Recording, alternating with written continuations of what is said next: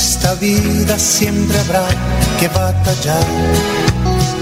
Ya nada es fácil, nos ponemos a pensar. La Iglesia Centro Evangelístico Maranata presenta su programa Una voz de esperanza en medio de un mundo abatido, trayendo salvación y consuelo para tu vida. Con la dirección del pastor Hernando Fonseca. Bienvenidos.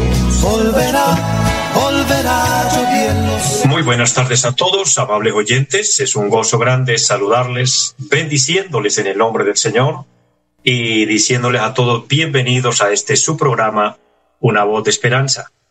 Con los servicios técnicos de mi amigo André Felipe, qué gusto saludarle, Andresito, y bendiciones a todo el equipo de trabajo de Radio Melodía. Toda nuestra audiencia aquí en la bella ciudad de Bucaramanga, les saludamos, les bendecimos y les invitamos a que continúen con nosotros este tiempo, un tiempo de bendición, un tiempo donde le estamos dando prioridad a la palabra de Dios. Este programa, Una voz de esperanza, tiene un objetivo principal y es transmitir la voz de Dios, la palabra de Dios, la voz inconfundible.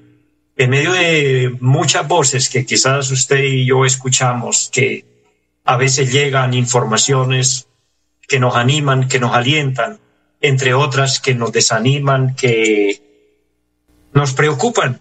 Está la voz de Dios. La voz de Dios trae paz, la voz de Dios trae fortaleza, ánimo, aliento para el camino. Así que bendiciones a todos, todos los que nos sintonizan en las veredas, en los campos, en los pueblos aledaños a nuestra ciudad.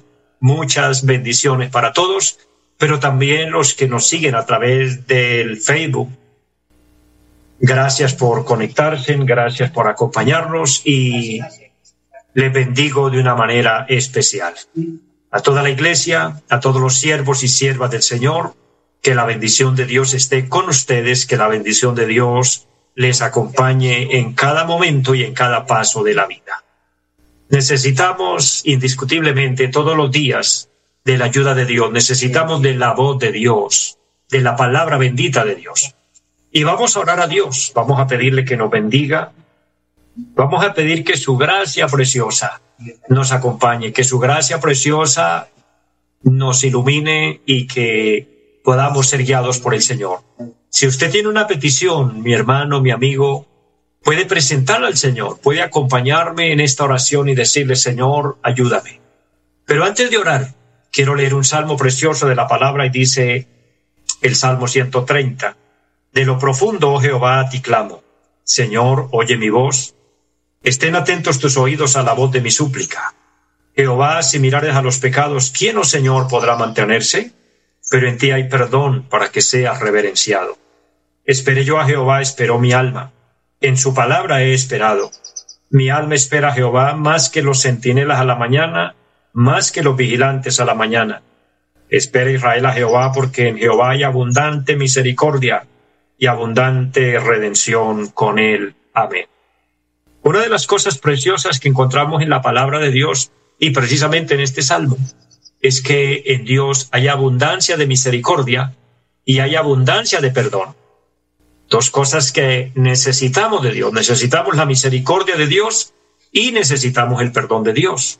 Por eso vamos a orar y vamos a decirle al Señor que nos bendiga, que su gracia nos acompañe, que su bendición nos envuelva y que podamos ver milagros. Porque recuerden que le servimos a un Dios de milagros, un Dios que todo lo puede.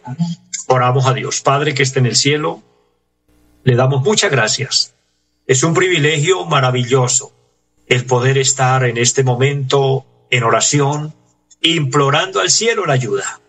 Nos estamos conectando por la fe con el cielo mismo y diciéndole Dios, tu palabra dice, clama a mí y yo te responderé.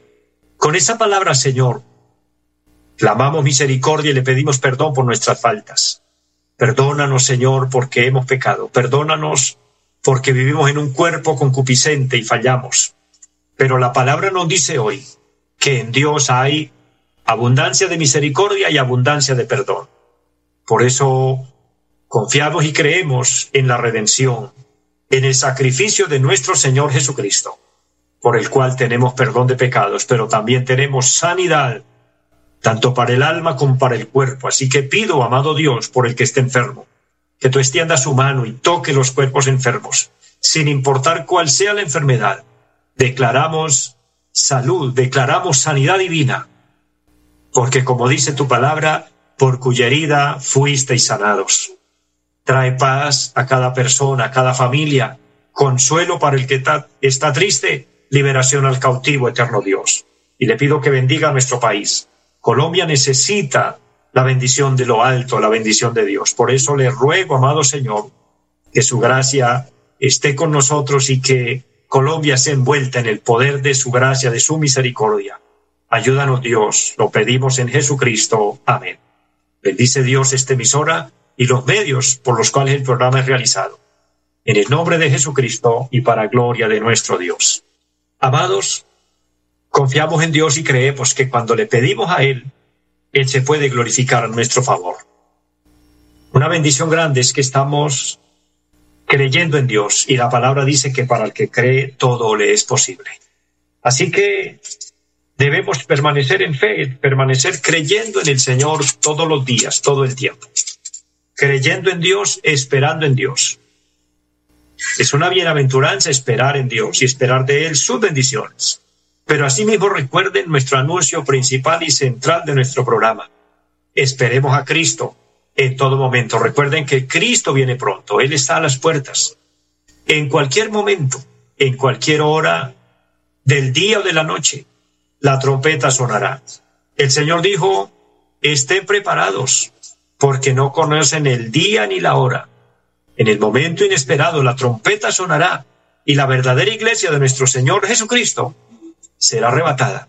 Nos iremos, dice la palabra, en un abrir y cerrar de ojos. Por eso, estemos listos, amemos a Dios, vivamos para Dios, hagamos la voluntad de Dios. No nos desalentemos por nada, no nos desanimemos. La palabra dice, el que persevera hasta el fin, este será salvo. Así que, adelante pueblo de Dios. Mi hermano, mi hermana, en medio de las pruebas, en medio de las dificultades, sigamos adelante. El Señor está con nosotros. El Señor prometió estar con nosotros todos los días y hasta el fin del mundo. Así que contamos con su respaldo, contamos con su maravillosa bendición. Quiero recordarles también, mis amados, nuestra dirección en pie de cuesta, donde estamos ubicados por la gracia y la misericordia del Señor. Allí en la carrera séptima número 371 del barrio Amaral. Allí tenemos eh, un programa especial durante la semana. Nos congregamos el día martes 7 de la noche, los jueves 7 de la noche y los domingos 9 y 30 de la mañana y 5 de la tarde. Este programa que les anuncio es donde nos reunimos como iglesia del Señor y quien desee visitarnos, pues para nosotros es un gozo grande el poder recibirles y que usted sea parte de nuestra iglesia y si usted nos permite pastorearles, pues será una honra muy grande guiar su alma a la patria eterna. Recordándoles también que tenemos eh, nuestra página, Cristo viene Sen, a través del Facebook, a través de YouTube, estamos transmitiendo nuestros cultos y estamos transmitiendo de contenido cristiano para edificar y fortalecer la vida espiritual, la relación de cada uno de nosotros para con Dios y estar preparados, estar listos para irnos a la eternidad en el momento que el Señor nos llame a su presencia. Así que estamos invitados y un saludo y un abrazo grande a todos los que son fieles oyentes de nuestro programa. Que usted por su salud, o por temas de distancia o de transporte no puede congregarse, pero que usted está todos los días recibiendo esta palabra y fortaleciendo su fe en el Señor y permaneciendo en Cristo, pues usted va a lograr la meta de llegar a la patria eterna. Y ese es el objetivo principal de la fe, llegar al cielo, llegar y tener franca entrada cuando el Señor nos llame a su presencia.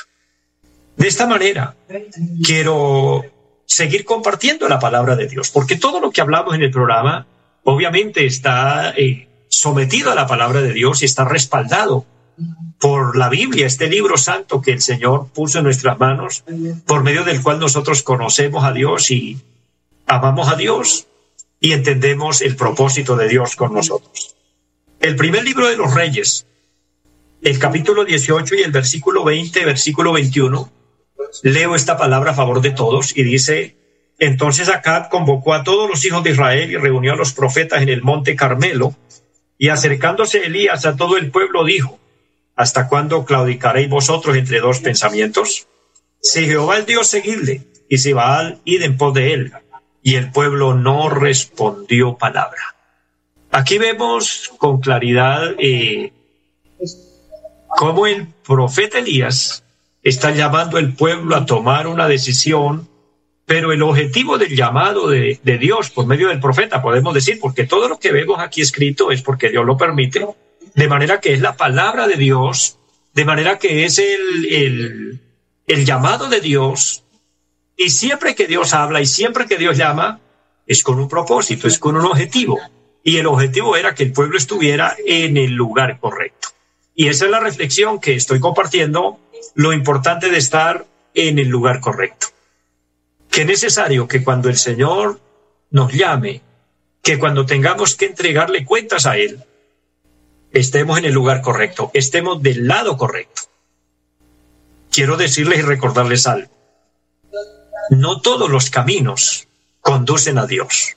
Hay personas que dicen, bueno, yo creo en Dios, yo voy a tal lugar, a tal iglesia, yo creo tal cosa, pero sabe que a veces estamos creyendo en conceptos humanos o estamos siguiendo eh, ejemplos que de pronto nos dejaron nuestros antepasados, los abuelos, los tatarabuelos.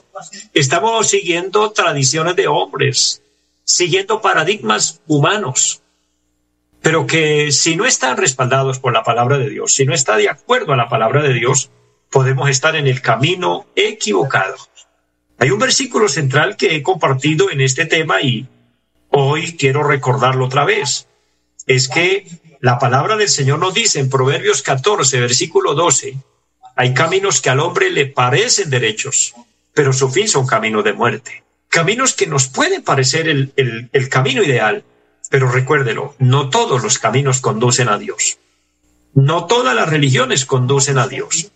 Hay quienes me han dicho a mí, no, yo también creo en Dios y creo en manera y yo también hago mis cosas para Dios, por lo tanto estamos sirviendo al mismo Dios, vamos para el mismo cielo. Miremos que estemos de verdad alineados con la palabra, porque si no, podemos estar en el lugar equivocado.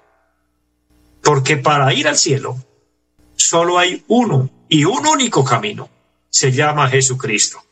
No es ninguna religión, no es ninguna tradición, no es ninguna cultura, no es ningún concepto humano, no es porque lo dijo tal persona, no. Es lo que nos dice la palabra de Dios. Y el único camino a Dios, vuelvo a repetir, se llama Jesucristo. Él dice, yo soy el camino, la verdad y la vida. Y nadie viene al Padre si no es por mí. O sea, no hay otro. También el Señor Jesucristo dijo, yo soy la puerta. El que por mí entrare será salvo. También el Señor dijo, yo soy la luz del mundo. De manera que hay mucha doctrina y hay mucha evidencia para poder concentrarnos y estar del lado correcto. Recordando de un tema anterior, no podemos servir a Dios y complacernos en el mundo.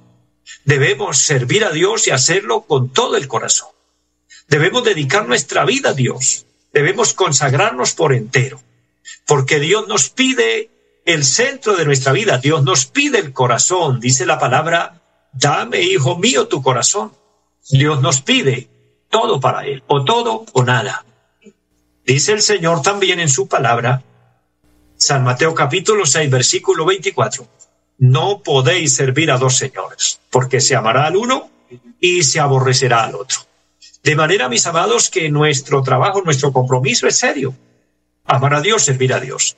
Esto nos lleva y nos encierra a cumplir el único y gran y principal mandamiento que nuestro Señor Jesucristo nos dejó, sin descreditar y quitar los demás mandamientos que son bíblicos y son respetables y a los cuales también debemos prestar atención.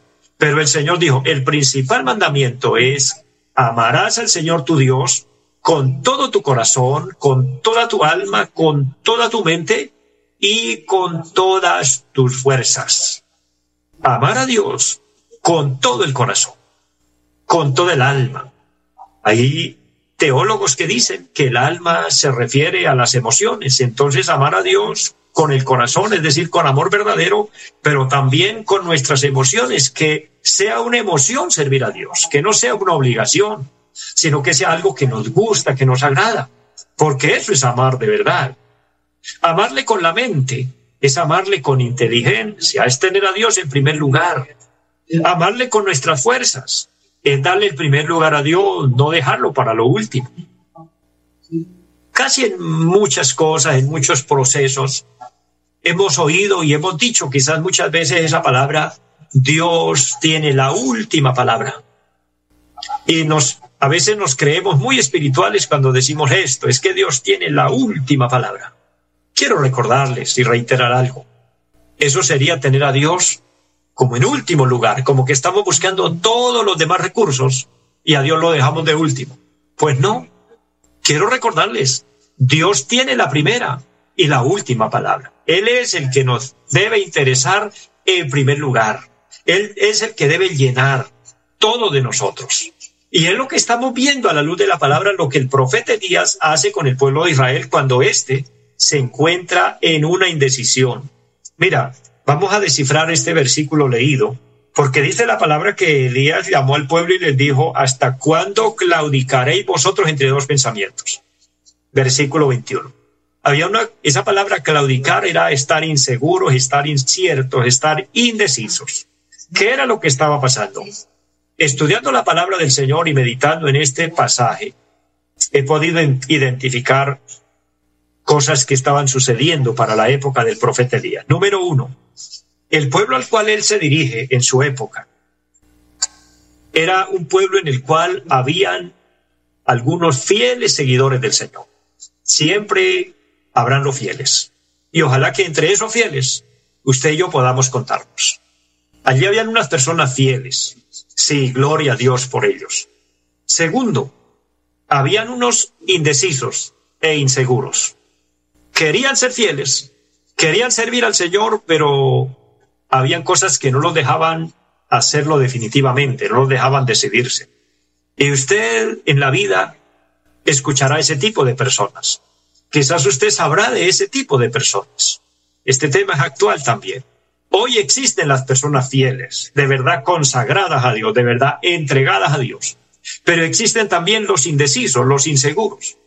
Hay quienes ponen pretextos y dicen, a mí me gusta el Evangelio, me parecería agradable servir a Dios, pero pienso que no soy capaz.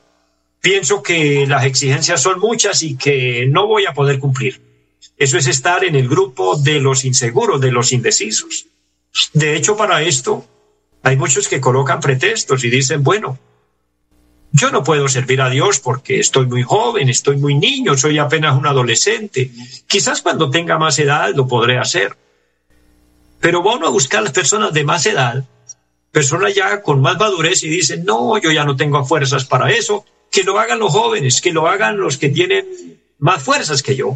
Entonces, encontraremos siempre en el camino ese tipo de personas inseguras que quieren, pero que no se atreven a hacerlo. Es un punto delicado porque estos están en un peligro, porque están paralelos, no saben por quién decidirse. Y esto se trata de tomar una decisión seria y estar del lado correcto. Por eso es nuestro tema, lo importante de estar en el lugar correcto. El Señor no vendrá a llevar personas indecisas, inseguras, inciertas. El Señor vendrá a llevar a sus verdaderos fieles. El tercer grupo que he podido clasificar dentro de este pueblo, que hacía que el pueblo estuviera claudicando, es los profetas falsos.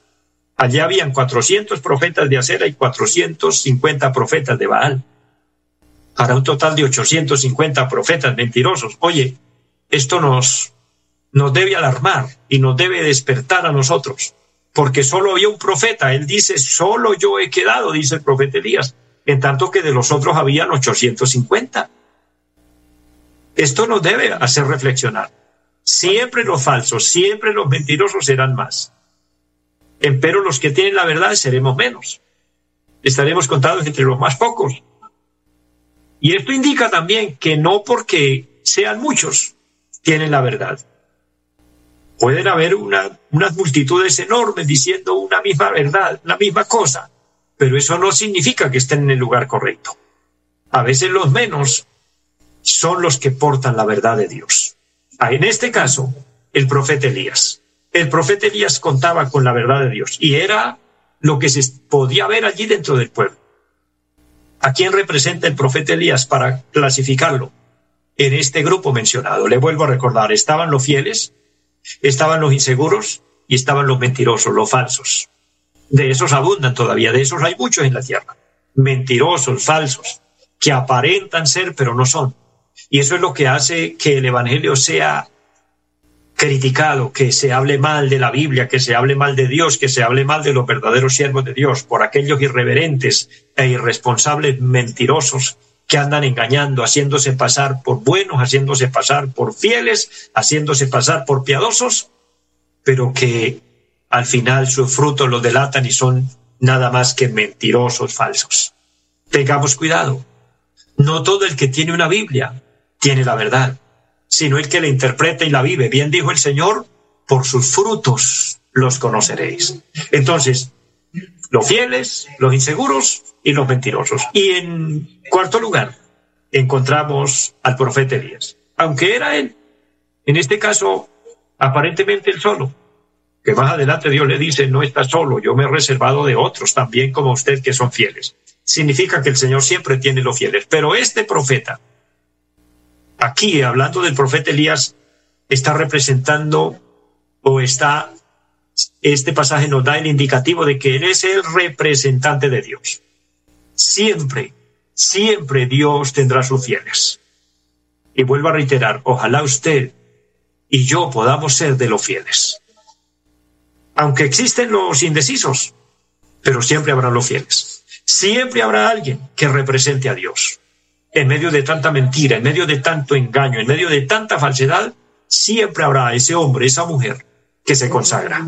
Si usted me está oyendo, querido hermano, siervo, sierva de Dios, y usted se mantiene en fe, se mantiene en la verdadera doctrina, se mantiene sirviendo a Cristo, no importa que el mundo esté todo en nuestra contra, mantengámonos sigamos siendo esos representantes de Dios.